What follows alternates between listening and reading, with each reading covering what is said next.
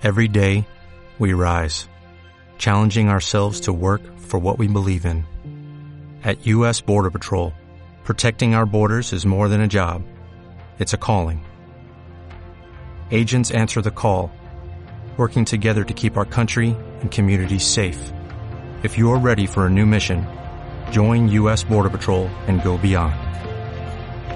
Learn more at cbp.gov/careers. Y a pesar de todo, volvió la mañana. ¿Qué va a ser? Ya pasó. A veces las cosas no salen como uno las planeó. Y el honor a un segundo plano, pues primero está el terror de no saber qué será de mi alma. Si estás tan lejos, si estás tan lejos. Aclaró, no es poca cosa. Una luna llena y tu sonrisa al caminar. Caía la tarde, bebí tu aliento de soledad. Me acerqué nervioso como pisando sobre un volcán. Y tu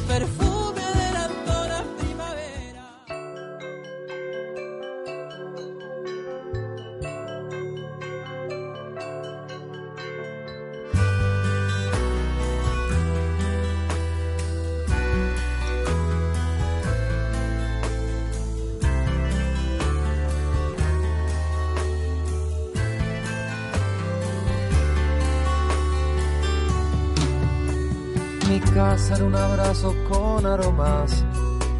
Afuera el mar oleaba en.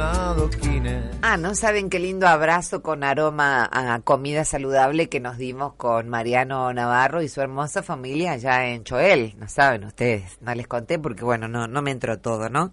Pero allá nos encontramos este en la casa de Alicia y de Ignacio también, nos vino a visitar Mariano con su hijo, con su eh, hermosa muchacha, su esposa también, y trajo una bandeja repleta de ese tipo de cositas tan ricas y naturales y frescas que hace él. Bueno, nos sentamos a, a cenar todos juntos, es un batallón, te imaginas, Alicia, Ignacio, con, con todos los hijos que tienen, no están todos viviendo con ellos, pero bueno, siempre esa mesa es multitudinaria, a la que tuvimos el agrado también de sumar a la familia de Mariano, que ya está con nosotros nuevamente, iniciando. Muchas gracias, Mariano, por estar acá en el inicio de este camino 2019, junto con toda la, realidad de Radio Galilea, con sus recetas de comida saludable. Hoy vamos a hablar del pan. Te saludo, Mariano, ¿cómo estás? Muy buen día. Oh, hola, ¿qué tal? Buen día. Un placer volver a estar nuevamente este ciclo, este año, y se los extrañaba. extrañaba este momento. Bueno, me alegro mucho, porque nosotros también a vos. Le, le cuento a la gente que charlando en la mesa, me contaba que yo le dije, ¿en qué momento hiciste todo esto? Porque trajo, bueno, un montón de cosas, ¿no? Y, y ah, me dice, yo cocino como muy rápido, también me decía la esposa, que cocina así como muy rápido. Incluso me comentaba, dice, cuando voy a una fiesta, que por ahí a veces me aburre en la fiesta, donde hay mucha gente y mucho ruido, me voy a la cocina y me pongo, me arremango y me pongo a cocinar como ayudante de cocina. Así que les cuento, le- les traigo esta postal porque me causó mucha gracia. Este, yo ni loca voy con un marido que en medio de la fiesta se va a la cocina a cocinar, pero se ve que para tu esposa es lo más normal y está muy acostumbrada y lo vive también con mucha alegría. Muy gracias, fue. Bueno, Mariano, contanos, ¿qué es lo que nos traes acerca del pan? Bueno, mira, como todo ciclo, todo comienzo, a mí siempre me gusta hablar del pan. En, cuando comienza un ciclo de, de talleres, un ciclo de charlas, me gusta este, este comenzar con, con, un, con el, la elaboración del pan integral, porque me parece que es como el alimento que los une y el alimento que más se consume, y qué mejor de aprender a hacerlo bien y saludable, ¿no? O sea, como un pan de harina integral, de trigo, eh, que lo, lo vamos a hacer en este momento. ¿Cómo, ¿Cuántos ingredientes llevan? Lleva muy poco. Lleva eh, harina, 500 gramos, 250 centímetros cúbicos de agua tibia. Eh, el agua tibia estamos hablando a 35 grados. No tiene que estar eh, tirando a caliente porque se quema la levadura. cinco cucharadas de aceite, puede ser aceite de trigo, aceite de oliva, aceite de, de uva, de lo que ustedes quieran. Eh, a mí me gusta el de oliva. Eh, una cucharadita de sal y a mí me gusta enriquecerlo con algún tipo de semilla. En este caso no hace falta hidratar la semilla porque después la vamos a hornear. De nada sirve hidratar sus, sus propiedades, sus nutrientes o las enzimas que hemos hablado muchas veces el año pasado porque después lo vamos a hornear. Así que lo que vamos a estar aportando en, la semilla, en, la integración de la semilla en el pan, es un poco de sabor, un poco de fibra y eh, ese, esa crocantez que le va a dar a un pan eh, eh, más rico. ¿Bien? A, ver, una pregunta te hago, porque la verdad es que con esto de la semilla eh, me viene muy bien lo que decís para hacer el pan, porque bueno, se habré tirado a veces también semillas que hidraté, como semillas de más que hidraté para hacer el pan, que ya me parecía mucho, me resultaba difícil calcular y después no sabía qué hacer con ellas. Pero yo estaba convencida de que había que hidratarlas. Incluso algunas, viste, que largan como una baba, y bueno, yo las ponía en el pan con la baba y todo, digamos. Este. Entonces, ¿por qué no hace falta hidratarlos? Al cocinarlos, ¿se, ¿se va la activación que se hace de las semillas? porque también hay que hidratarlas o activarlas, como se le dice también cuando uno las va a cocinar eh, en, de cualquier modo que fuera. ¿Por, ¿Por qué en el caso del horno no? Y porque nosotros eh, cuando esa semilla eh, pasa los 75, 80 grados centígrados, que en el horno lo, lo, va a padecer, digamos, lo va a tomar, eh, vos matás, en, entre comillas, eh, todos los nutrientes, eh, principalmente las enzimas nutritivas y las enzimas digestivas que se activan en el remojo. Ah. Las, enzimas a los 45 grados, eh, cuando llegan a los 45 grados, se oxidan y ya no están más. Bien. por eso no tiene sentido el hidratado. Es muy buena pregunta y porque muchas veces se, tiende a confundirse. Cuando uno hidrata es porque esa, esa semilla la va a consumir en crudo, claro. en una crema, en una en un paté, eh, en una colación, en algo que vos no vas a cocinar. Lo mismo ocurre con las leches vegetales. Las leches vegetales no se cocinan, se entibian. Cuando la leche vegetal supera los 50 grados, eh, eh, todo eso, eso esa, esa manjar de nutrientes que están activados en esa semilla ya no están más se oxidan y se pierden. Muy bien, apuntando entonces ya, tengo ya mi librito de cocina para este año, te cuento, ¿eh? que dice Mariano, lleva tu nombre, mi librito. Entonces anotamos, importante esto, las semillas se hidratan o se activan si se van a comer crudas no si se van a poner en platos cocinados. Y lo mismo pasa con la leche vegetal. Ahora sí te seguimos. 500 gramos de harina, 250 gramos de, agua tibia, 5 cucharadas de aceite, del que se quiera, pero de buena calidad, obvio, y una cucharita de sal y semillas. ¿Y la levadura? Sí, la levadura es una cucharada. Si usamos la seca, que no la recomiendo tanto, usamos eh, media cucharadita. Si usamos la fresca, se usa un, 10 gramos o una cucharada. No hace falta pesarla porque un poco más o poco menos no juega eh, tanto papel importante en la, en la elaboración del pan. Después podemos hablar en otra ocasión cómo hacer la, más, la levadura madre. Pero ah, para no eh, mucho, eh, pasemos a la receta. Qué entusiasmo noté, estuve por acá dando vueltas por tras las sierras, este, antes de antes de partir de vacaciones. Eh, y estuve en una en, una en un hogar, en una casa, digamos que está perdido en medio de las sierras, realmente no tienen luz, no tienen bueno muchas cosas y ahí esta señora que se fue a vivir cansada de Buenos Aires ya a sus casi 70 años sola en el medio del monte este, bueno, como no puede salir muy seguido para hacer las compras, justamente porque está un poquito alejada, dele con la levadura madre. Estaba fascinada con los efectos de la levadura madre. El pan, no, yo comí pizzas con ella. Muy rico el sabor, le da un sabor distinto, ¿no? Bueno, seguimos entonces. Vamos a hacer. Sí, sí, le da un sabor claramente. Además que tenemos siempre un, un bollo para leudar, ¿no? En la heladera. Totalmente, sí, porque lo que le da el, sabor al pan, al pan dulce, a la galletita, a todo lo que nosotros usamos con levadura, es la fermentación.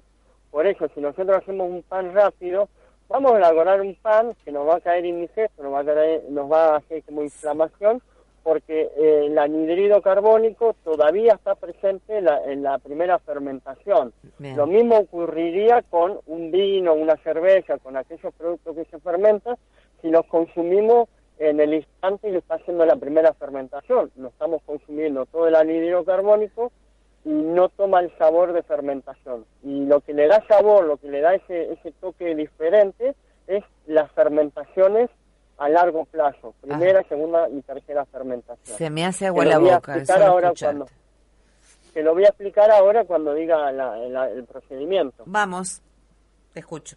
Bueno, buenísimo. Ponemos en un bol el agua tibia, los 250 centímetros cúbicos de agua tibia.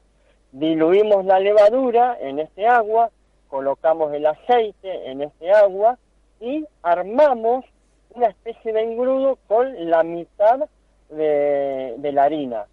Colocamos la harina en, este, en esta levadura y dejamos que active la levadura. ¿Cómo nos damos cuenta que activa la levadura? Porque va a empezar a hacer, primero va a empezar a leudar y a hacer como burbujas.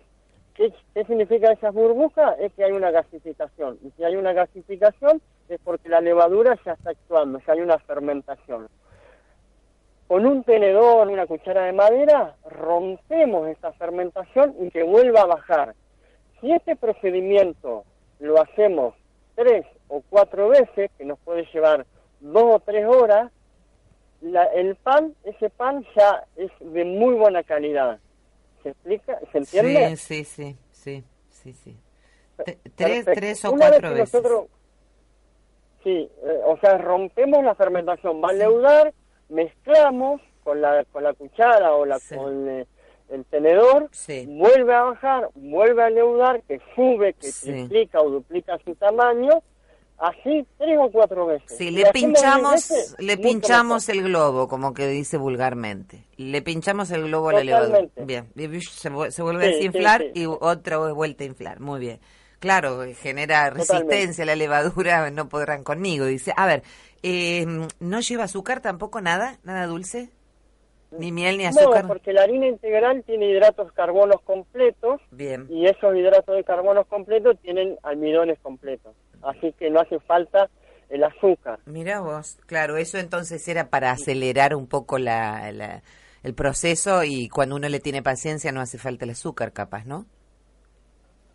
No, y además son sistemas de panificaciones de panadería, también le ponen ah. eh, extracto de malta, que ah. son azúcares, ah. eh, y hacen que de un pancito muy chiquito hagan un pan muy grande.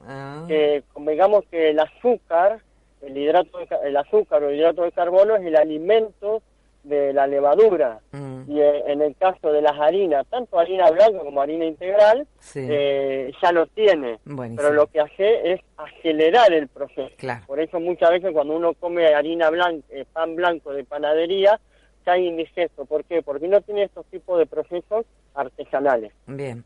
Entonces, eh, tres o cuatro veces le pinchamos el globo a, la levadura y eh, mm, más o menos dos o tres horas. Y entonces después le agregaremos la otra parte de la harina. Bien. Claro, ahí cuando está en esa especie de engrudo semilíquido, le agregamos la cucharadita de sal para que se integre, para que se diluya en esa preparación. Y luego me va a quedar los 250 gramos de harina, porque le pusimos la mitad para hacer el engrudo y hacer eh, eh, la masa madre. Sí. Entonces, a medida que ocurre eso, le vamos en forma de lluvia, como me gusta decir a mí, le vamos agregando harina a este engrudo, mezclando con una cuchara, con una mano, una cuchara, mezclando con la otra mano, le vamos agregando harina en forma de lluvia y no se lo colocamos todo. La masa me va a hablar. ¿Cómo me va a hablar? Y, y, me va a decir cuánto harina le va a faltar. ¿Cómo me doy cuenta? Cuando en ese mezclar con la cuchara y el colocar más harina, la masa se va a empezar como a armar el bollo y se va a desprender del bol. Una vez que la masa se desprendió del bol y ya es una, una consistencia de masa para amasar, ya está, no le colocamos más harina. ¿Qué ocurre si me paso y me queda una masa dura, una masa firme? Yo lo que indico ahí es no hacer un pan, sino galletas o una pizza. Mm, bien. En caso de que me quede una masa elástica, maleable, blanda, pero que se pueda amasar, Sí. Lo colocamos en una budinera, en una asadera, en el molde que voy a elegir para hacer el pan. Lo colocamos ahí, tapado, con un nylon, con un trapito, en un lugar que no le dé aire, o sea, no en la ventana, sino en un lugar cálido y húmedo, y ese pan tiene que triplicar o cuadriplicar su tamaño. Sí. ¿Cómo ayudamos esto también? Echándole con el rociador ese que usamos para la plancha, Sí. eh, le vamos colocando agua cada Ay, media qué hora. divino. Ya nadie, agua. ya nadie rocía la ropa con la plata. Bueno, está bien. Eso era de antes y encima además mamá le ponía presto. Bueno, tenía las sábanas este, en la punta que se dobla y en la funda almidonadas. Mi mami también con Bueno, Claro. pero digamos, eh, triplicar o cuadruplicar. Ruego a Dios que dentro de un año, cuando lea la masa me va a hablar, lo entienda. Pero así puse mientras te anotaba. Triplicar o cuatriplicar, triplicar el volumen. Y ahí me quedé. Sí. ¿Cómo lo vamos a anotar? Bueno. y el rociador de la plancha no sé cómo juega acá. Eh, le da humedad al pan, entonces eh, la levadura necesita comida, que es el hidrato de carbono, temperatura 35 grados y eh, humedad. Entonces con, con el rociador le damos humedad. Esos tres pilares que necesitan esa levadura, esa levadura para que Ah. crezca el pan, se lo estamos dando con el rociador. Entonces, una vez que triplicó o cuadriplicó el pan, Sí, la masa, sí. lo enviamos al horno que previamente iba a estar calen- calentito y cuando digo calentito no es 210 sino a mí me gusta, a mí particularmente me gusta un horno entre 170 y 180 grados. ¿Cómo nos damos cuenta ese, esa temperatura? Sí. Es con mucho cuidado, metiendo la mano en el horno y contar hasta dos o tres. Ajá. Con el horno abierto, con el horno abierto cerrado. horno caliente, meto la mano. y sentimos que, la ma- que, que el horno está caliente, pero no me la expulsa. si yo meto la mano y la saco instantáneamente, significa que ese horno está casi 210, Mirá vos. 240, 240 grados. Sí. Entonces, yo meto la mano y me permite dejarla sintiendo que está el horno caliente, el horno está, eh, está eh, bien para cocinar el pan. Buenísimo. Colocamos el pan sin que se golpee la bandeja, o sea, no tirándola porque al golpearse se explotan, se puede bajar la masa y ahí tenemos que lograr todo de nuevo.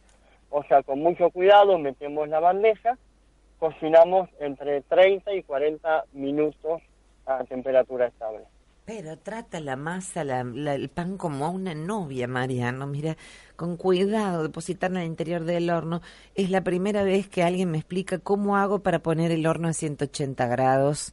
Mira que me gusta la cocina y leo enorme cantidad de recetas de cocina y nunca digo, ¿cómo hago? Yo no tengo reloj para la temperatura del horno. O sea Claro. que es así, meter la mano, contar hasta tres, si lo tolerás, está más o menos a 180 grados, 170, 180 Sí. grados.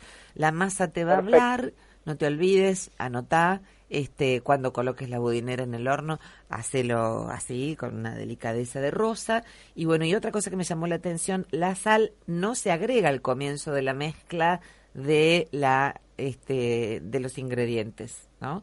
Primero se hace el bollo No. y después se le agrega la sal. Bien, buenísimo. Porque la, la sal, el sodio, eh, debilita y mata la levadura Sí. al microorganismo. Sí, sí, sí, lo imaginé. Eh, preguntan por acá, eh, ¿con esta receta se podrá hacer pan en la maquinita de hacer pan? ¿Vos tenés idea?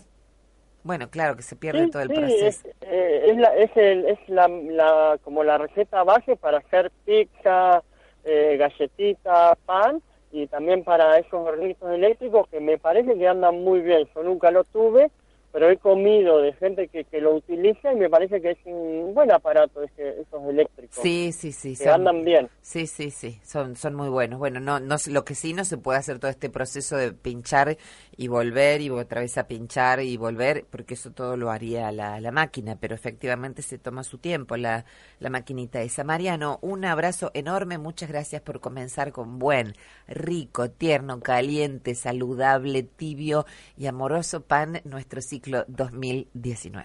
Un abrazo grande. Un placer. Chao. Gracias. ¿No te encantaría tener 100 dólares extra en tu bolsillo?